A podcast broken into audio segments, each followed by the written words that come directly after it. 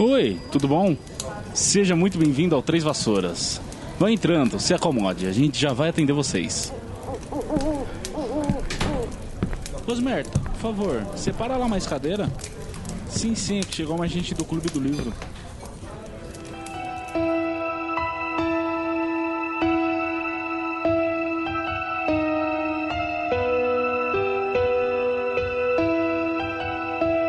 Olá, olá, seja muito bem-vindo, seja muito bem-vinda ao Três Vassouras. Acomode-se, pegue sua cerveja manteigada, porque hoje iremos falar do 15 capítulo de A Pedra Filosofal, intitulado A Floresta Proibida. Eu sou o Thiago, vulgo James, e aqui sempre junto comigo, sempre na humilde, pra todo rolê, inclusive para apresentar esse podcast, ela, Heloísa Angeli. Oi, gente, eu sou a Heloísa e eu amo macarrão à putanesca. E pior que ela gosta mesmo, ela sabe fazer macarrão putanesco e deve ser bom, nunca Eu comi. não sei fazer, eu dependo dos dotes culinários do meu marido para comer o macarrão Ah, Não, mas você tem quem faça pra você. Eu né? tenho.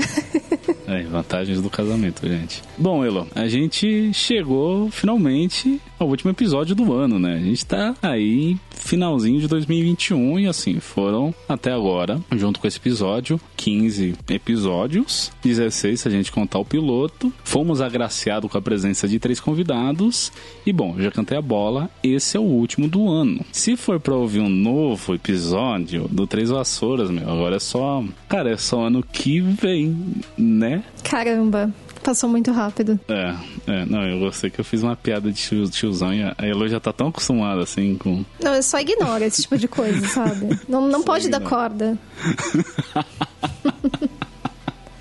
Senão daqui a pouco nessa tema culinária você vai começar a falar de pavê, torta. É. Deixa pra lá. É, é, não. Mas eu- eu vou, eu vou aproveitar que a gente tá nesse ensejo aqui de recapitular esses números aí e te perguntar, né? Te pegar aqui de calça riada, o que, que você achou desse nosso primeiro ano de podcast? Considerando que é, tô sendo bem generoso aqui, porque foram só, na real, seis meses de Três Vassouras, né? E a temporada mesmo só vai fechar daqui a três episódios, né? E, bom, eu só tô baseando nessa ideia de início e término no- com base no nosso calendário gregoriano, né? Mas, bom, já falei demais aí, acho que já dei até tempo de você pensar na sua re- resposta. Bom, qual que é o saldo pra você, no final das contas? Positivo, negativo, indiferente, outro? Eu acho que a gente pode criar um, um calendário do Três Vassouras, né? Um sistema de calendário que começa com os nossos episódios. Não, calma, não é pra tanto, né? Eu achei que o podcast foi muito sucesso. Nossa, saldo totalmente positivo, assim. Eu acho que é, mesmo nesse breve período a gente conseguiu, nossa, avançar bastante no livro, né? Já foi quase o livro todo, caramba. E fazer uma coisa de qualidade. Eu também fui aprendendo com você a melhorar os roteiros. Edição topzera, totalmente excelente. Pois é, pois é. Não, é, realmente. Eu acho que a gente, mesmo que tenha sido um período bem breve, né? Só 15 episódios, só seis meses aí, você já nota uma baita evolução, assim, não só da gente, é, adequando o formato, pouco a pouco entendendo, né? Como que é realmente analisar um livro nesse formato, porque a gente nunca tinha feito isso, mas também com, com a qualidade do áudio, ainda que tenha sido gritante, né? Do primeiro episódio oficial pro segundo, a Elo descobriu que, que ela tinha microfones em casa, né? Que até então ela gravava com o celular e a gente ouvia a Heloísa e a rua, né? Ela mora aí no, no cerne de São Paulo, né? Não tô reclamando aqui, é só. só Gente, não, é que, é que isso é ridículo, é muito engraçado. De novo, agradeço ao meu marido que tinha vários equipamentos de som e isso nem me passou pela cabeça, assim, pedir emprestado, sabe? Então a gente já cantou a bola aqui, esse é o último do ano. Lá pra frente a gente se despede direitinho de vocês, tá? A gente precisa analisar um capítulo antes disso. Sim, calma, né? Primeiro a análise, depois a despedida. Então é isso. Bora agora adentrar a Floresta Proibida pra justamente fazer uns proibidão. Pô, vamos lá, né? Tamo aqui pra qualquer rolê.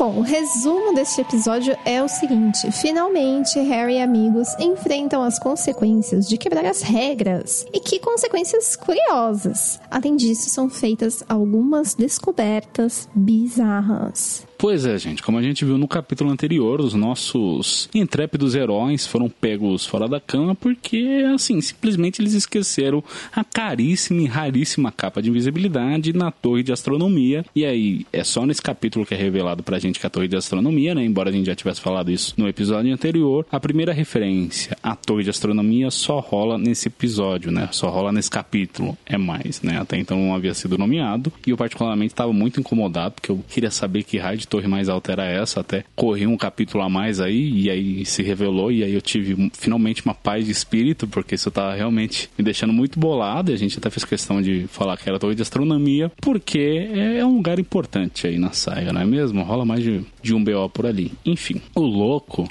é que quando o Filch leva o Harry e Hermione até a professora Minerva McGonagall né, para aplicar punição, é, o Harry fica pensando em mil e umas mentiras, né? Enfim, alguma, alguma desculpa mirabolante para contar para a professora, mas ele chega à conclusão que nada do que ele disser vai liberar a barra deles, né? Se ele contar a verdade, vai prejudicar os dois, vai prejudicar o Hagrid. Então, assim, ele vê que é um, que é um beco sem saída, né? E é muito doido também que ele já normalizou o fato que, diante de alguma encrenca, a, a primeira coisa que ele faz é justamente pensar na mentira para se acobertar, né? Então, assim, que belo exemplo de herói clássico do monomito que a gente tem aqui, não é mesmo? Além disso, uma vez lá junto da professora Minerva McGonagall, eles veem que o Neville também se meteu nesse BO, né? E por que disso? Porque o Neville ouviu o Draco falando que ia denunciar o Hermione e aí preocupado com os amigos, ele foi justamente avisá-los, né? Ele, no que ele acertou de boa intenção, ele na execução foi meio mal, né?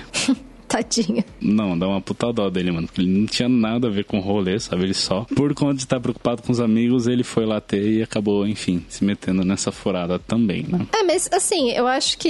Eu sei que eu sempre tô insistindo nesse ponto, mas é que relendo o livro fica muito gritante para mim. É, de novo, a questão da criança mentindo é justamente porque não existe uma liberdade para se falar a real, né? Então, assim, a única escolha que ele tem é mentir para tentar se safar. Então, eu acho que faz sentido. Não acho o maior exemplo.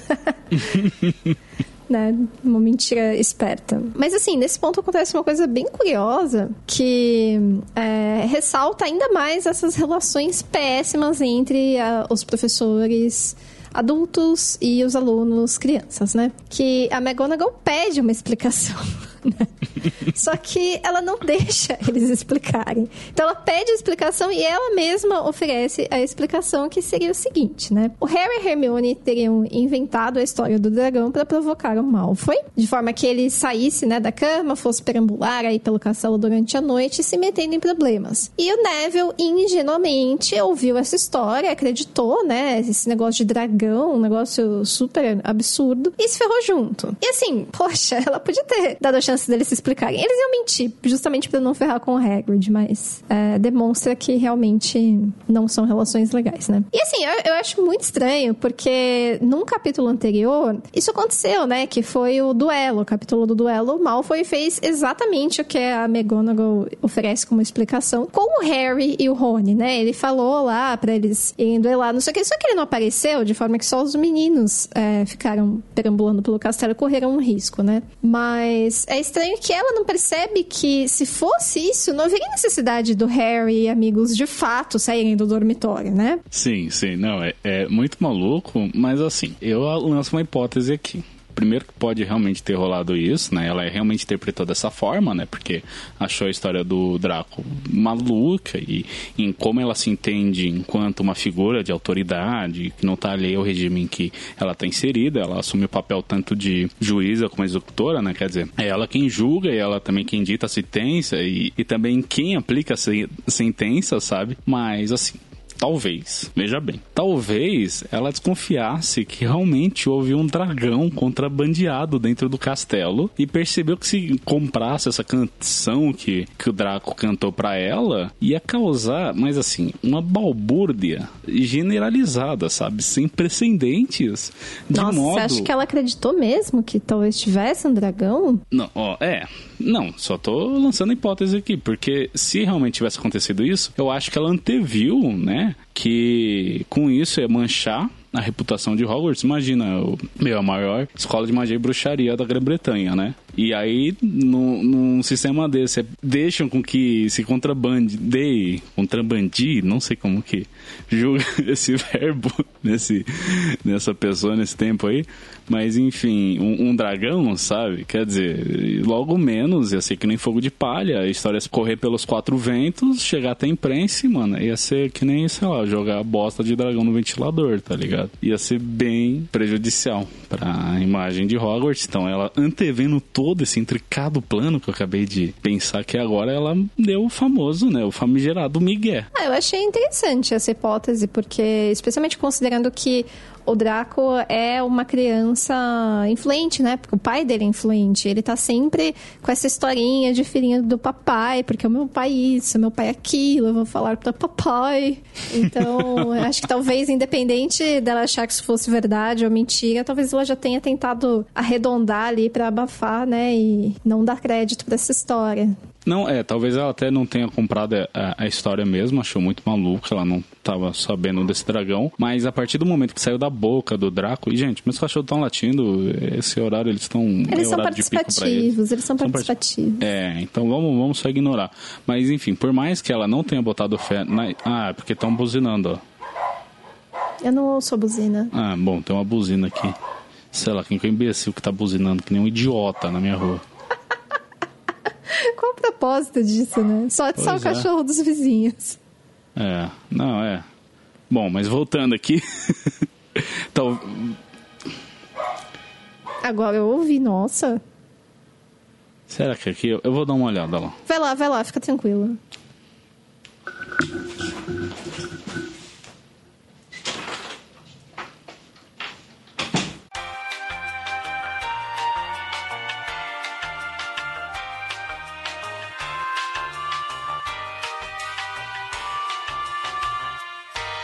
Que, que rolou? Lixeiro. O lixeiro passa buzinando? É, sei lá, porque ele passa buzinando. Não, mas assim, tá, voltando aqui, né? Depois dessa, dessa balbúrdia que rolou aqui também. Por mais que ela não acreditasse na história que o Draco contou, o Draco ainda assim é filho de uma pessoa mega importante. A gente vai descobrir mais pra frente que é quem? O Lúcio Malfoy, e ele tem muito peso no conselho da escola. Então, de qualquer forma, ela pode ter dado esse Miguel, acreditando ou não, para justamente suavizar, amenizar o impacto que essa notícia poderia ter, sabe? Então, acho que de um jeito ou de outro também pode ter sido isso. Assim, eu acho que mesmo que é, nesse ponto a gente ainda não conheça quem é o pai do Draco Malfoy, é, a gente vê, né, pelas coisas que ele fala, que tem toda essa aura de riqueza, né, de dinheiro antigo, né, que é uma família tradicional e não sei o quê, e ele fala disso com muito orgulho. Então eu acho que já dá pra ir sacando que de alguma forma ele é uma criança que, que tem essa influência, né? Que, que essa coisa de vou contar para papai tem um peso. Mas uma hipótese ou outra, eu sei que essa é a verdade que fica pra McGonagall, né? E de qualquer forma, eles vão ser punidos por um motivo ou por outro, né? Enfim, de, de um jeito ou de outro. É o que a gente tem no capítulo é isso, sabe? Que eles têm que cobrir essa punição. E é, bom, parte da punição, junto com a da intenção, é o que? A perda de pontos, né? A Grifinória nessa brincadeira perdeu 150 pontos. Tipo, não é pouca merda, tá ligado? Lembra lá atrás que o Harry perdeu, tipo, dois pontos pro Snape? Tipo, não era nada, gente. tá ligado? Coitado. Sim, porque o Harry, o Rony e a Hermione, cada um perderam 50 pontos, totalizando aí o nosso Não, o Rony pontos. não. O Harry, Rony não, a Hermione e o Neville. O Neville, o, o Rony não tem nada a ver com a história. O Rony está lá sofrendo ainda. Sofrendo nada, ele não tá mais sofrendo, ele tá dormindo, coitado. É, não tá nem sabendo esse rolê aí. Não tá. Pela primeira vez, não. Bom, e aí nessa, né, como eles perdem 150 pontos, a Grifinória, que tava em primeiro na tabela, fica em último. E aí, a escola inteira decide que vai odiar o Harry, né? Não só o pessoal da Grifinória, como também o pessoal da Corvinal e da Lufa-Lufa, sabe? E eu acho muito maluco, porque assim, a desculpa que se dá no livro, né? É, eu chamo de desculpa, é que eles queriam que finalmente alguém passasse a Sonserina, sabe? Finalmente, por um ano, a Sonserina não ganhasse a taça das casas. Só que, mano, sem interesse da Corvinal e da Lufa-Lufa que a Sonserina perca, por que, que eles não correm atrás, sabe? Em vez de ficar pegando na bola de um calouro, mano, sabe? Olha, é que a gente vê que o Thiago foi educado em casa, né? Você nunca foi na escola. É muito mais fácil implicar com os outros do que fazer alguma coisa. Não, tá. É, eu não fui educado em casa, não tive homeschooling, tá, dona Heloísa? Eu frequentei escola pública e tal, mas, bom, enfim, não, não precisava dessa justificativa também, né? Foi gratuito, perdão. é. Tá, e também eu exagerei, que eu falei que foi a escola inteira, né? Não foi a escola inteira. Tem um pessoal que tá muito grato, assim, tipo, super feliz com o Harry desse deslize. que é quem? Justamente o pessoal da Sonserina, que parabeniza Aê. sempre que vê ele pelo corredor. Então, Harry não é tão ruim assim, ó. Tem gente bacana. Coitado. Eu defendendo minha casa aqui, que tá grata com isso, né? Mas mesmo assim, o Harry, mano, o que fica é que o Harry tá super arrependido do que ele fez, tá ligado? E aí ele até pensa assim, mano, não mereço nem estar tá no time de quadribol. Sabe quando você se pune por culpa, tá ligado? É meio que isso, assim. Ele pede para sair do time de quadribol e até isso é negado, sabe?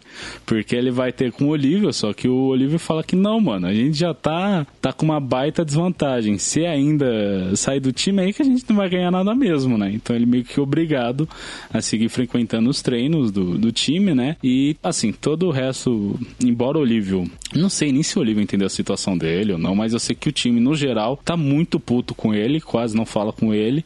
E quando fala, nem chama ele pelo nome, só fala apanhador. É bem pesado.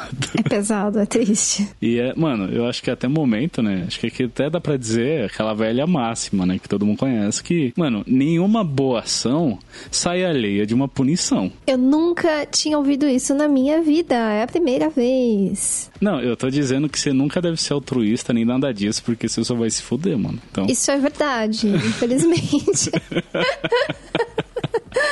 Mas bom, também cai meu comentário com relação a essa contagem de pontos das casas, né? Porque assim, o Harry dá a entender que ele tinha conseguido uma vantagem, né? Que Grifinória estava na frente no, na tabela por conta das partidas de quadribol. E aí, mano, fica a dúvida, sabe? De, de novamente como que funciona essa contagem. Se as duas coisas estão ligadas, né? A taça das casas e a taça do campeonato de quadribol, se tipo, ah, os pontos que a gente faz numa partida de quadribol reverte pra contagem, sabe? A contagem, inclusive, é feita no grande salão, tem quatro ampulhetas, né? De cada uma das casas. E aí, sempre que você ganha pontos, cai uma joia preciosa preciosa lá, eu não lembro quais são as outras. Eu sei que da Sonserina, da Sonserina Esmeraldas. Imagino porque é verde, né? Esmeralda é verde. É, Rubi deve ser Grifinória, que o Rubi é vermelho, o Topázio e amarelo deve ser pra Lufa-Lufa, e Safiras pra Corvinal. Eu tô chutando total, tá?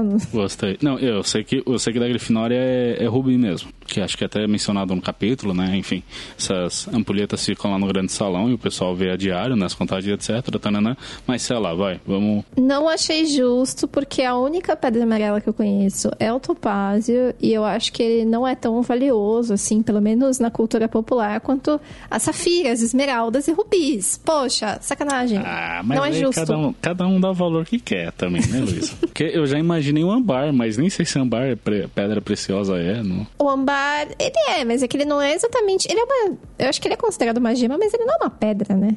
Ele não é seiva de árvore, um negócio assim? Sim, exato. Não é exatamente uma pedra, né? É uma coisa um pouquinho diferente, mas sim, ele é usado na joalheria e tal. É, voltando aqui, só para esse comentário rápido, novamente, que né, são só comentários, porque nunca vai ser é, revelado pra gente, que eu fico pensando, né, que eu sou muito de, de gincanas e, e, competições e tal, eu fico... Isso, enfim, é uma coisa que, que me chama a atenção, né, que é o quê? Como que funciona essa desgraça, sabe? Por exemplo, sei lá, Grifinória e Sonserina jogaram, e o placar foi 400 a 200. Quer dizer que se a Grifinória fez 400 pontos numa partida de quadribol, ela vai ganhar ganhar 400 rubis, qual vai ser a diferença do placar? Ela vai ficar só com 200. Ou então é um, algum valor fixo. Ah, para cada vitória numa partida de quadribol, ganha, sei lá, 100 rubis. Como que, como funcionaria isso? Até porque, mais para frente, isso é totalmente jogado de escanteio, sabe? Dá a entender que são duas coisas distintas.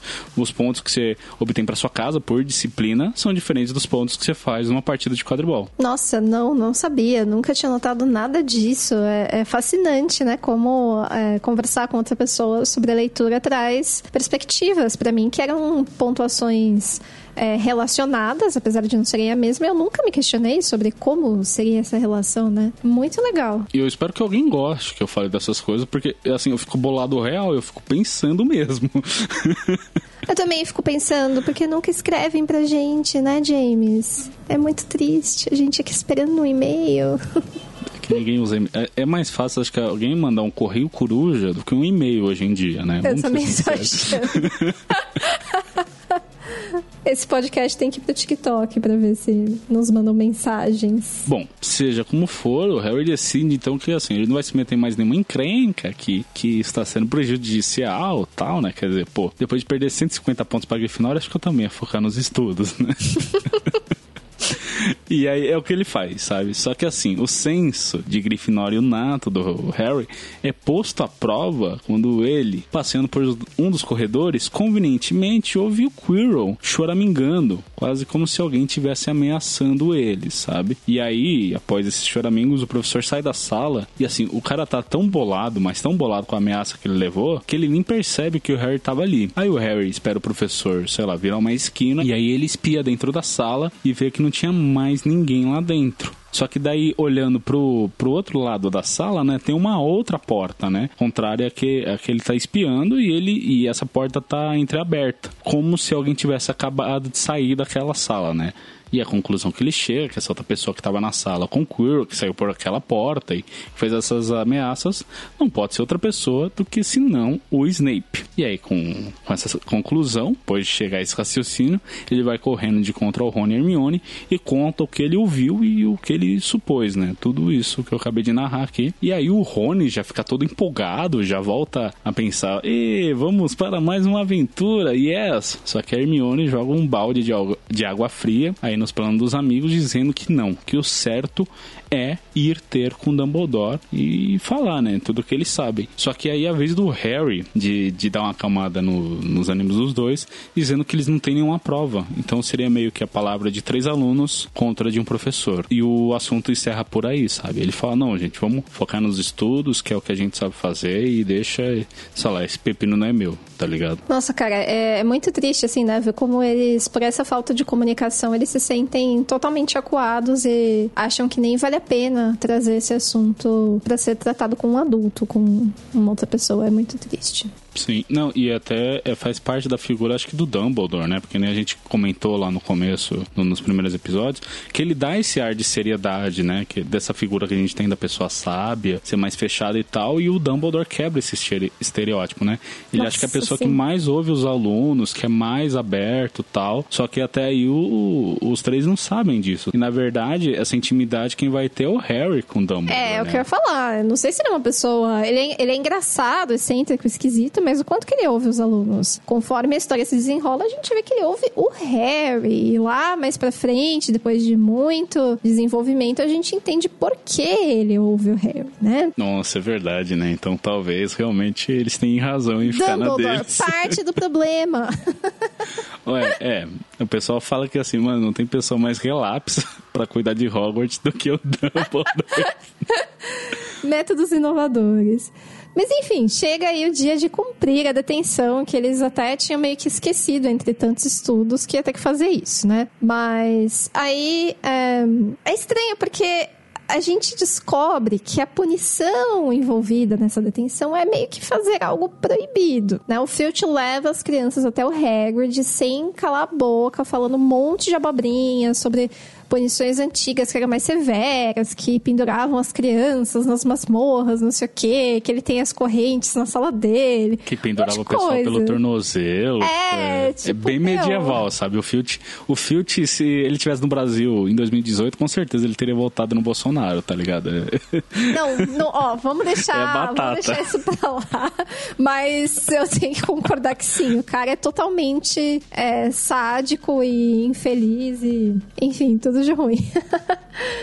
Mas, né, ele, ele, mesmo assim, falando desses castigos, ele fala que o, o, castigo de hoje é uma coisa que vai deixar as crianças em risco e não sei o quê. E o tal do castigo é entrar na floresta proibida e dar uma força para o nosso querido Hagrid, ajudando ele aí com umas tarefas. Assim, é uma coisa totalmente absurda, né? O Malfoy fica choramingando e tal, mas apesar dele ser o filhinho de papai chato, eu tenho que admitir que nesse caso ele meio que tem um bom ponto, né? Porque é estranho estranho, tá? É bem esquisito uh, botarem as crianças para fazerem esse serviço aí com o Hagrid que vocês vão ver uma coisa perigosa, sim, sabe? Eles estão em risco dentro dessa floresta, ela não é proibida à toa. É, e a questão da função pedagógica desse castigo, punição, detenção também é extremamente questionável, né? Porque aqui fica claro que é um negócio punitivo mesmo. Vocês quebraram as regras e agora vão sofrer as consequências, né? Não, e assim, e, e, assim são dois pesos e duas medidas. Quer dizer, te pegam até mais é, fora do, do horário do toque de recolher, né? Aí a sua punição é entrar na floresta proibida, passar por mil perigos. Depois do toque de recolher. depois do toque de recolher e, tipo, não parece muito cabível, sabe? O certo seria, sei lá. É tipo aquelas histórias assim de o suicídio é punido com a pena de morte, a tentativa de suicídio é punida uhum. com a pena de morte. Tipo, quê? Não, não, e mais do que isso, sabe? Tipo, parece que é uma coisa muito pesada, sabe? Muito, assim, uma punição muito severa pra uma coisa que... É uma bobagem, né? Que é uma bobagem, no final das contas, tá ligado? Pô, eu acho que faria muito mais sentido, ah, vocês estão fora da cama, então agora vocês escrevem, sei lá, a mesma frase 500 vezes. Que é o ou... que o Draco pensa que seria, né, a, a detenção. Sim, Sim uma então, detenção mais tradicional. troféus, alguma coisa nesse sentido, assim, sabe? É, eles branda. São troféus em outros, em outros momentos aí. Ó, oh, o grande spoiler. Haverão é. troféus ilustrados. Pior que um spoilerzaço mesmo. Mas assim, por um outro lado, esse negócio de entrar na floresta, assim, por mais que seja perigoso, não sei o quê, também é meio como um prêmio, né? Um privilégio. Porque, assim, que legal, né? Poder entrar na floresta proibida. Não, pera, Elo, peraí. Hum. É, é sério. Tipo, eu, eu vi que você pontou isso no roteiro, mas eu não entendi. Por que você considera como uma premiação isso? Porque assim, olha só, você não pode entrar na floresta proibida, certo? Essa é a lógica. Tá. Agora você fez um negócio errado e você vai ser punido. Só que você não tá sendo punido. Você ganhou o privilégio de entrar na floresta proibida. Você ganhou clearance para entrar num lugar que você não pode. E que, assim, tem aquela hora de medinho, lobisomem, tal, tal, tal. Mas que você quer entrar na floresta proibida. É legal entrar na floresta proibida. É, eu não sei, seria muito Você tá massa. na escola. Uhum. Tem uma floresta proibida. Você não quer entrar na floresta proibida. É, não. Olhando por esse ponto, considerando que são adolescentes, né? é. Tem também, gente de 11, 12 anos, mas tem uma molecada de 15, 16, 17. Hormônio, sabe, sabe como é, né? Uma coisa leva a outra. Não, sim, entendi seu ponto. é, eu, eu acho super legal. Quando eu tava lendo esse livro lá com os meus próprios 11 anos, eu falei, nossa, eles vão entrar na floresta proibida, e sim, né? Que da não, hora. Não, é, é, eu desvirtuei um pouco, levei pra uma coisa mais sexual, mas sim, não. Mano, não! Eles têm 11 anos! Tudo bem, eu entendi que, tipo, talvez essas coisas, né, de metáfora do inconsciente, que é a floresta, de ser uma coisa que, assim, não podia explorar, um tabu, e agora tá sendo explorado. Mas eu acho que. E lá dentro tem unicórnio, né, que é um negócio meio fálico, mas ao mesmo tempo tem a ver com virgindade. Não, tem que chamar o, Freud, tem que chamar o Freud. O unicórnio pra... tá andando com as virgens, não sei o que. É. Mas assim, deixando o Freud de lado, eu pensei mais num sentido de aventura mesmo, de ser sim, um lugar sim. que não pode entrar e que é legal, né? A gente uhum. gosta de quebrar as regras. Então, assim, eles quebraram as regras e ganharam a oportunidade de quebrar mais regras. Só que agora eles podem. É estranho. Não, eu só, eu só brinquei aqui, tá, gente? Em nenhum momento de Harry Potter é, chega a essas consequências, sabe? De ter gente transando na floresta, tá? Assim, o importante é você ler nas entrelinhas freudianas, que aí você pode achar sim, muitas sim. coisas. Não, gente, brincadeira aí para os psicólogos que estiverem nos ouvindo, tá? Mas é um livro púdico, podem ler. Não segundo a Igreja Católica, tá? No podcast é... que é besteirinho, o livro não tem nada. É. Bom, mas enfim, é isso, né? É um passeio empolgante, legal. E assim, o papel do Hagrid nisso tudo é que quando o Filch chega, assim, falando esse monte de coisa e tal, ele dá uma cortada, sabe? Fala assim, não, sua função é trazer eles aqui, eu que sou encarregado, pode fazer outra coisa, sabe? Parar com essas ideias aí. Mas ele também reforça esse caráter punitivo da detenção, né? Ele é muito duro com o Draco, que começa a questionar, né? E ele fala: não, aprontou, vai pagar por isso.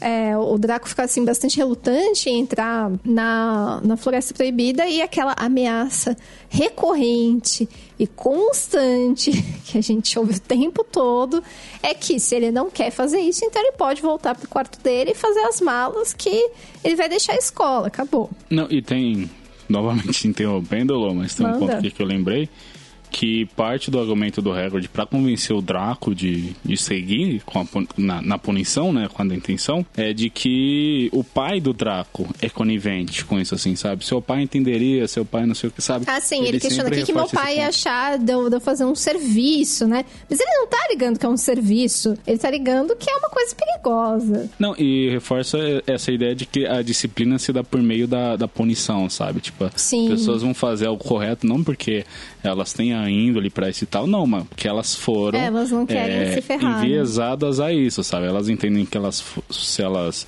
é, desobedecerem, elas vão ser punidas. Então, querendo evitar a punição, uhum. elas seguem pela linha. Aquela mesma coisa da igreja, sabe? De que assim, seja uma boa pessoa, senão você vai pro inferno, tá ligado? É bem.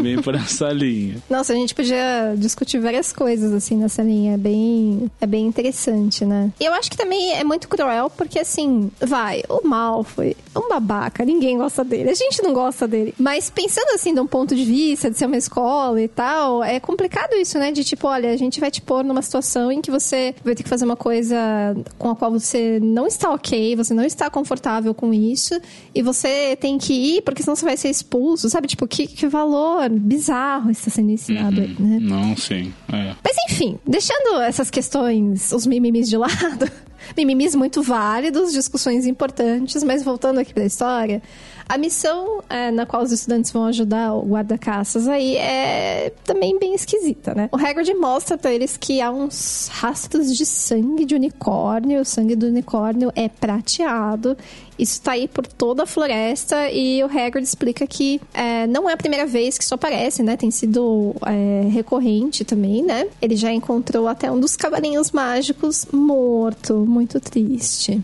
E aí, aqui, isso aqui eu acho muito esquisito, assim, quando acontece, sabe? Assim, vendo como adulta agora. O Hagrid divide o pessoal em equipes, né? Então, ele fica com a Hermione e o Harry, porque todos têm nome que começa com H. e o Draco... Sim. Eu fico com esse crivo justamente. é muito... Qual foi o critério? Todos começam com... O critério é, o Hagrid gosta da Hermione e do Harry, então ele chama junto. O Draco se sente mais seguro com o canino, né? Já fala, ah, eu prefiro ficar com o cachorro tal. E o Hagrid, acho que não conhece bem o Neville, já manda lá junto com o Draco. Ele vai se arrepender dessa decisão. Né? Mas é muito engraçado que o Hagrid ainda fala pro Draco, né? Tipo, ó...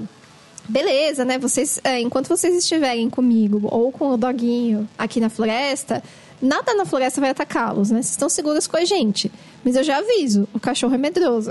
é muito engraçado. É, assim. é, o paradoxo, assim, sabe? O cachorro que é medroso vai te proteger, sabe? Que nem o coragem com o covarde, tá ligado? Nossa, mas o coragem protege, né? O coragem protege aquelas pessoas chatas constantemente. É, pois é. Bom, e mesmo assim, mesmo é que assim, é, é, meio errado na real, tá ligado? Se o adulto responsável é o responsável por ele, justamente... O cachorro não é o responsável, né? Não é, e como que você separa um grupo, sabe? Parece que nunca viu um filme de terror, mano. Você não separa as pessoas, tá ligado? Ele nunca viu um filme de terror. No é, mundo tá... bruxo não tem dessas coisas. Então. Mas aí ele dá... É, pelo menos isso, né? Assim, ó, se der algum ruim e tal, só tem faíscas vermelhas com as varinhas, né? Então é... Não é, é nem pra lá nem coisa. pra casa. É alguma coisa, sabe? Não sei se assim, muito prático, né? Enfim, tinha que consultar um manual de, de como andar na floresta em grupo tal, pra saber certinho, né? Enfim, como ter estratégias aí para entrar na floresta proibida sem morrer. E aí, como o a gente está sempre sob a perspectiva do protagonista, a gente vai acompanhar justamente o grupo do protagonista, obviamente, né? Bom, aí as crianças ouvem muitas histórias de que tem lobisomens na floresta proibida, e aí qualquer barulhinho que eles escutam, né? Qualquer farfalhar de folhas tal, eles já falam, não, é lobisomem, tá ligado? E aí o, o Harry até pergunta pro Hagrid se não seria caso de algum lobisomem ter atacado os unicórnios. Mas o Hagrid descarta essa opção, né? Porque ele fala que os unicórnios são extremamente velozes e um lobisomem não seria capaz de atacá-los. Tem até um dado momento que o Hagrid está explicando isso, aí ele ouve um barulho e fala para todo mundo se esconder atrás de uma árvore enquanto ele saca a besta dele, porque assim, ele tava carregando um, um crossbow, né, uma besta, não uma pessoa idiota, gente. uma é uma besta. Nome engraçado. Só que assim, é, esse barulho que eles escutam, inclusive, é uma coisa como se estivesse deslizando, né? Ah! E aí eles ficam naquele momento de tensão tal, mas se revela que na verdade é só o Ronan, que é um centauro que frequenta a Floresta Proibida, né? Tem um Rapaz, agora, correndo o risco de ofender os centauros da Floresta Proibida, eu vou falar que tem um bando lá dentro, mas não é esse o coletivo correto, né? Mas enfim, tem um grupo bem grande de centauros concentrados na floresta. E assim, a gente fala que é amigo do Ronan, mas não é bem assim. Porque vai ter um episódio de bestiário todinho voltado para centauros, explicar toda essa relação que eles têm para com os bruxos e tal. Mas assim, a gente já adianta que eles são mega orgulhosos. E eles não gostam de humanos, né? Então é mais uma coisa meio de o seu aí, o nosso aqui, e um não mexe com o outro, sabe? Eles frequentam floresta proibida e pela ótica deles, eles deixam com que os bruxos frequentem Hogwarts. Pela ótica de Hogwarts, os bruxos deixam que os centauros fiquem na Floresta Proibida. Enfim, é uma relação bem política, bem, bem densa pro, pro capítulo de hoje. Vamos só considerar que tem esses centauros aí dentro da floresta, né? E aí o, o Ronan até sacaneia o Hagrid perguntando se o Hagrid ia atirar nele com a besta, né? E até o, o Hagrid pergunta se teve alguma coisa de errada naquela noite, né? O Hagrid comenta dos unicórnios que estão morrendo, o Ronan fica olhando pro nada assim fala simplesmente: Marte está muito brilhante essa noite, né? Não, ele não o tá que... olhando pro nada, ele tá olhando para o céu e vendo que ah, Marte está muito brilhante essa caô. noite. Que caô. não, assim, eu, eu tenho muito para mim que nesse rolê todo aí, os centauros são os hippies, tá ligado? Da, da parada. Não, é, mas é porque assim, eles têm outro jeito de ver as coisas, né? A gente vê nesse capítulo mesmo, né? Que eles Sim. seguiam muito pelos astros tal. Enquanto ficção, eu acho muito bacana isso, esse, esse detalhe assim mais esotérico, né? Assim, de outra forma de enxergar o mundo. É bem bacana aí, né? Não sei se o pessoal sabe, mas eu odeio o zodíaco, né? Pessoas que se baseiam em horóscopo, eu prefiro ah, é? distância. Qual o seu signo? É, chinchila, Heloísa. Típico é. de chinchila não gostar de astrologia. assim, é, é muito engraçado porque, de fato, eu não sei se vocês gostam, né, de olhar para o céu, para as estrelas, para os planetas, mas Marte é muito brilhante mesmo, né? Ele aparece, assim, logo no começo da noite e realmente é um astro muito brilhante. Então, se ele estava extra brilhante, eu fico imaginando. E o engraçado é que os centauros são tão, assim, focados é, nessa observação do céu noturno, que quando aparece outro centauro, que a gente descobre que o nome dele é Agoro, ele repete esse lance, né? O Hagrid fala, e aí, você percebeu alguma coisa de estranha aqui na floresta, ultimamente, que tá acontecendo esse negócio aí do sangue de unicórnio? Ele fala, é, Marte tá muito brilhante, assim, pela terceira vez, acho muito engraçado. E o Hagrid, assim, revirando os olhos já, né?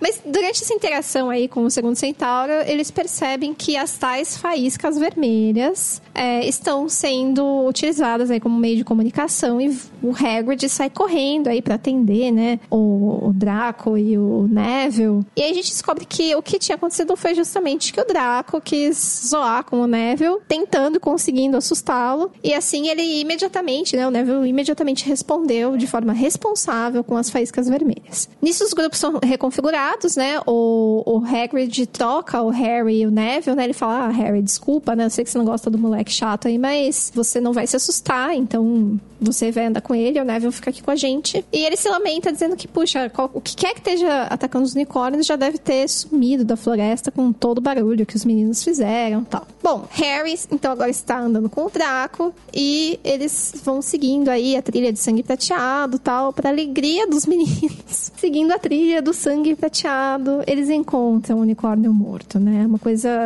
bem bizarra, assim. O Harry fica bem mexido, ele fala que é uma visão linda e muito triste. Só que essa visão linda e muito triste aí é acompanhada pelo já conhecido barulho bizarro de algo que desliza.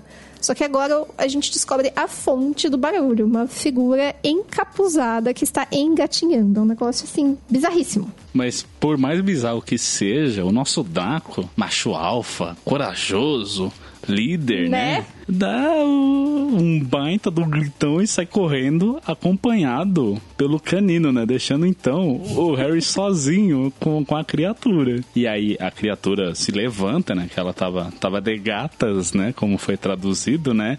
Pra atacar o Harry. Vai em direção ao Harry e o Harry fica, tipo, congelado de medo ao mesmo tempo que a cicatriz dele começa a doer, assim, como nunca tinha doído, sabe? Como se a cabeça dele estivesse rachando mesmo, né? Só que daí no último instante, quando ele estava prestes a ser morto e acabar a saga aí, né?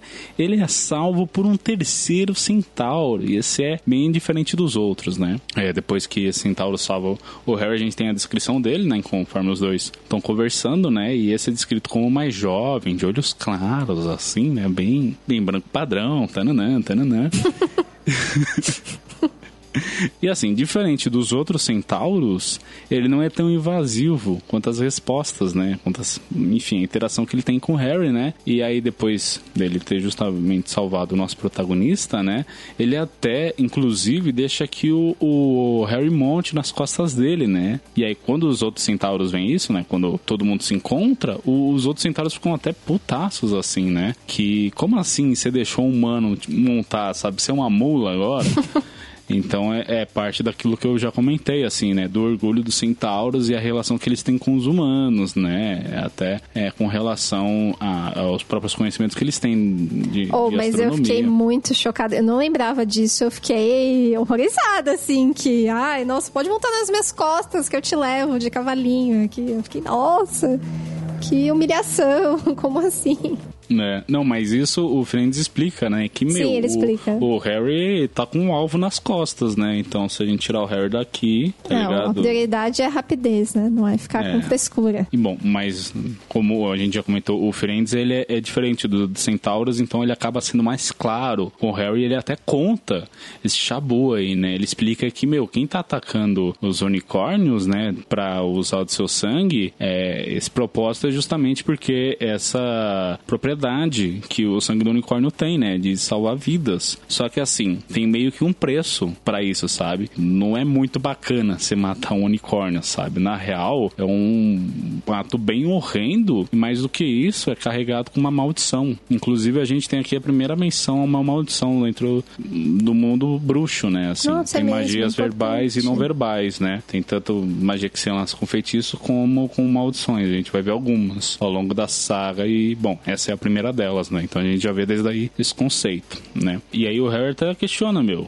que assim, pô, se alguém tá pra morrer, é mais esquema aceitar a morte do que, né, ficar, fazer essa escolha da vida de, de aceitar uma maldição para si, fazer uma coisa que realmente é muito impura, muito errada tal. Só que o Friends aponta pro Harry que tem alguém, né, que está se agarrando a essa subvida e que está esperando o seu momento certo para tentar reviver e que algo escondido na escola poderia fazer isso. E aí o Harry entende que esse algo que poderia tirar esse, esse alguém que está nessa subvida é, poderia se usar justamente a pedra filosofal, né? Ela tem o elixir da vida que ia permitir isso. E o, o, o, protagonista também se lembra da primeira conversa que ele teve com o Hagrid, que o, o, o Hagrid falou que ele não, que ninguém exatamente exatamente sabe o que aconteceu com Voldemort. E que tem gente que dá ele como morto, só que tem gente que não, que considera que o cara ainda tá vivo. Bom, assim que é feita essa revelação bombástica, Hermione e Hagrid se encontram com eles, né? O Harry informa e lamenta a morte do unicórnio.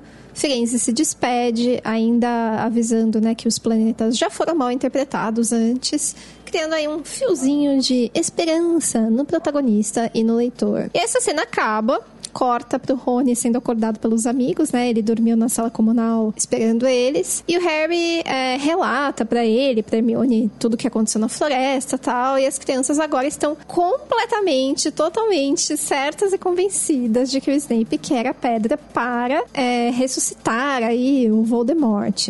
Depois de muito debate, eles falam: não, é realmente a situação complicou muito, é, não tem como a gente dar conta disso, o que, que a gente pode fazer. E eles resolvem que é hora de correr ao Dumbledore, né? Pra contar tudo que tá acontecendo e tal. Bom, basicamente é isso. É aí que acaba o capítulo. Ah, não, na verdade ainda tem uma parada que eu achei muito estranha, que é a reaparição da capa de invisibilidade. E como aquela roupinha que você esquece quando vai dormir na casa do seu amigo, ela está limpa, dobrada e linda embaixo dos lençóis do Harry. E ainda tem um bilhetinho por via das dúvidas. Agora sim, esse tempo todo que eles tinham até esquecido que ter detenção de tanto que eles ficaram focados nos estudos, não sei o quê. Eles só largaram a capa lá na torre de astronomia. Sabe, tipo, ninguém se esgueirou assim pra ir atrás dessa capa, porque, ó, beleza que eles já estavam encrencados, mas fez só largar lá um negócio super caro. Ah, eu não compro essa ideia. Não, é bizarro, assim, tipo, a herança direta do, Quer dizer, o menino que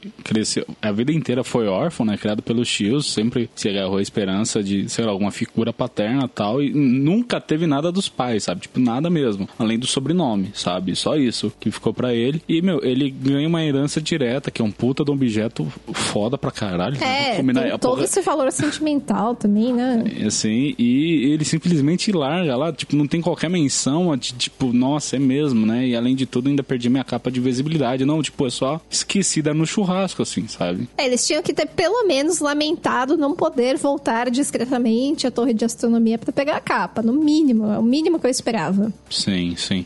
Não, e você sabe quem que deixou essa capa aí? Ah, quem? Quem será que deixou? É, se. Não, nesse ponto do livro a gente não sabe, deixa pra ah, tá. spoiler. Olha, quase que eu falei aqui. Bom, depois de quase entregar mais uma paçoca aí. Vamos gente... nos ater aos fatos aqui. É, é. Você falou em fato, a gente tem que trazer ela, né? A nossa database bizarra, sibiliante, ondulante e deslizante. Momento você tem os olhos da sua mãe. A gente segue com três. Bom, quanto à biblioteca de Hogwarts, não teve leitura nesse capítulo. E placar especial do capítulo, número de criaturas e coisas fantásticas que aparecem. A gente teve três centauros, o Ferenze, o Agouro e o Ronan, inclusive nomes sensacionais, eu acho muito foda os três. Além de unicórnio, que, que tava morto, infelizmente, uma capa esvoaçante. Ai, total. Pontos ganhados e perdidos para as casas de Hogwarts: 150 pontos. 50 pontos de Harry, 50 pontos de Hermione e 50 pontos de Neville, todos perdidos aí para a Grifinória. Personagens importantes vistos pela primeira vez, a gente tem o Firenze, o Agouro e o Ronan. Discordo, porque o Firenze é um personagem importante, esses outros dois sim, centauros não são livro, personagens sim. importantes. Sim. Eles são? Ih, vai ter muito podcast para eu poder lembrar deles. Não sei se são esses dois forma... específicos. Ah, Não, mas é os nomes que a gente tem. Só. E no quinto, no quinto tá tem bom. bastante bastante. Bastante intriga política aí, bastante bacana. Eu vou dar essa colher de chá aí de que eles são ah, importantes. Considero que todo mundo é especial no coração de alguém aí. Nossa, se todo mundo for especial no coração de alguém, esse podcast vai ficar muito mais longo, porque tem muito personagem Não, tem personagem livro, né? que Bastante personagem que foi para esse livro, assim, sumiu. Lembra daqueles monte de estudante que apareceu lá, né? Sim. Das casas. Eles são pessoas com famílias e tal, né? Bom, criaturas presentes, criaturas mágicas presentes no capítulo, já falamos, né? Mas teve os unicórnios, os centauros e são mencionados diversas vezes os lobisomens. E teve essa capa bizarra aí, né? Capa rastejante. Sim. É, artefatos mágicos, bom, a capa de invisibilidade volta a aparecer. Eu acho que vai ser esse maior repeteco, né, de artefato mágico. Porque eles usam muito pois essa é, capa. não sei se vai fazer muito sentido é, sempre mencionar os artefatos mágicos. Porque. Mas a gente trazer novos, né? Será? Tipo... Novos, é. Porque 70% das vezes vai ser essa capa. É, quanto a feitiços presentes no capítulo, teve aquele que faz faíscas vermelhas saírem da ponta do varinha. Encrencas que o Harry se mete e não sofre nenhuma punição, a gente segue com 5, porque finalmente ele tá sofrendo uma punição, né? morte neste capítulo, perigo houve, mas não teve morte. Já as mortes até agora, continuamos em duas. E duas também foram as partidas de quadribol, ainda que teve menções aí ao treino, né, do, do time e tal, mas é só um treino, não é partida mesmo, então eu acho que não conta. E, gente, hoje não vai ter bloco de spoilers, não que não tenham coisas para se comentar, mas eu acho que ah, são coisas que vão voltar muito rápido, né? Tem coisas desse livro aqui mesmo, né? Que vão se solucionar, né? Vão ter o seu payback. Tá ali na esquina, tá ligado? o próximo capítulo já, já entendeu? Mas ainda assim, é, meu, eu acho que esse é um dos capítulos. Eu lembro de pegar muito no pé dele. Lembro que a gente tava enchendo bastante. Quer dizer, eu pelo menos tava muito ranzinza pra variar. Mas eu acho que no final, por mais que seja incongruente essa punição e tal, ele é muito legal, né? Conforme a gente foi analisando aqui, a gente trouxe vários pontos, né? Tem essa coisa que a gente brincou mais freudiana, mais sexual aí. mas também com relação a tá na floresta proibida, né? E, meu, querendo ou não, o primeiro confronto, né? Do protagonista com o antagonista. É verdade, é o primeiro encontro aí deles. Fora o contexto dos do centauros, que eu acho muito massa, realmente, assim, acho bem legal é, é, essas tramas mais políticas, né, que vão, vão vir a surgir aí durante a saga. E, mano, é, é eu acho que no final a gente não pode cuspir no prato que come, sabe? Assim, não, pensa, esse capítulo é legal. Esse capítulo no final é legal, sabe? E muito disso também é por conta do que o Ítalo falou, né? Então, assim, é. O Ítalo te convenceu, então, para sempre. Fico contente. Olha só, ele tem que voltar aqui no programa. Eu também gostei muito de reler esse capítulo. É, como eu tava te falando antes da gente gravar, eu percebi pelas descrições que parece ser um livro assim infanto-juvenil e tal. É um capítulo bem assustador, né? Umas descrições super bizarras, um negócio tenso. Foi bem legal. Tenso, sim, sim. E, meu, é, esse vai ser acabar sendo o último episódio do ano, né? Como a gente brincou aqui, inclusive saiu na véspera da véspera de Natal, né? Vai sair no dia 23 de, de dezembro. Que gostoso. Aniversário de uma amiga muito querida. Então acho que a gente já pode desejar boas festas para todo mundo aí. Espero que esse ano, apesar de tudo, tenha sido é, bom, massa, benéfico, que tenha o, o saldo no final tenha sido positivo para todo mundo e que se não foi, tomara que o ano que vem seja. Nossa, tomara, né? Muitas esperanças aí para 2022. E acho que até cabe comentar que a gente planeja não parar com Três Vassouras aqui, mas gente, o ano acaba, mas o semestre não. Então, assim, pode ser. não que... acaba, nossa, não quero nem pensar é. nisso. E aí talvez, mas assim, acho que vai ser um intervalo rápido no final, né? Pelo menos que a gente tem planejado Sim. aqui, é que enfim, a Elo tem um TGI aí pra fazer e tal, né? Não Várias coisas. É, eu também tenho minhas coisas aqui para tocar. A ideia inicial é não pausar, mas se tiver pausa, que seja no máximo uma ou duas semanas aí. Uhum, acho que acho que é um atrasinho suficiente. Os nossos ouvintes vão aguentar e não nos ouvir comendo o peru de Natal ou o tofu de Natal para os vegetarianos, sei lá.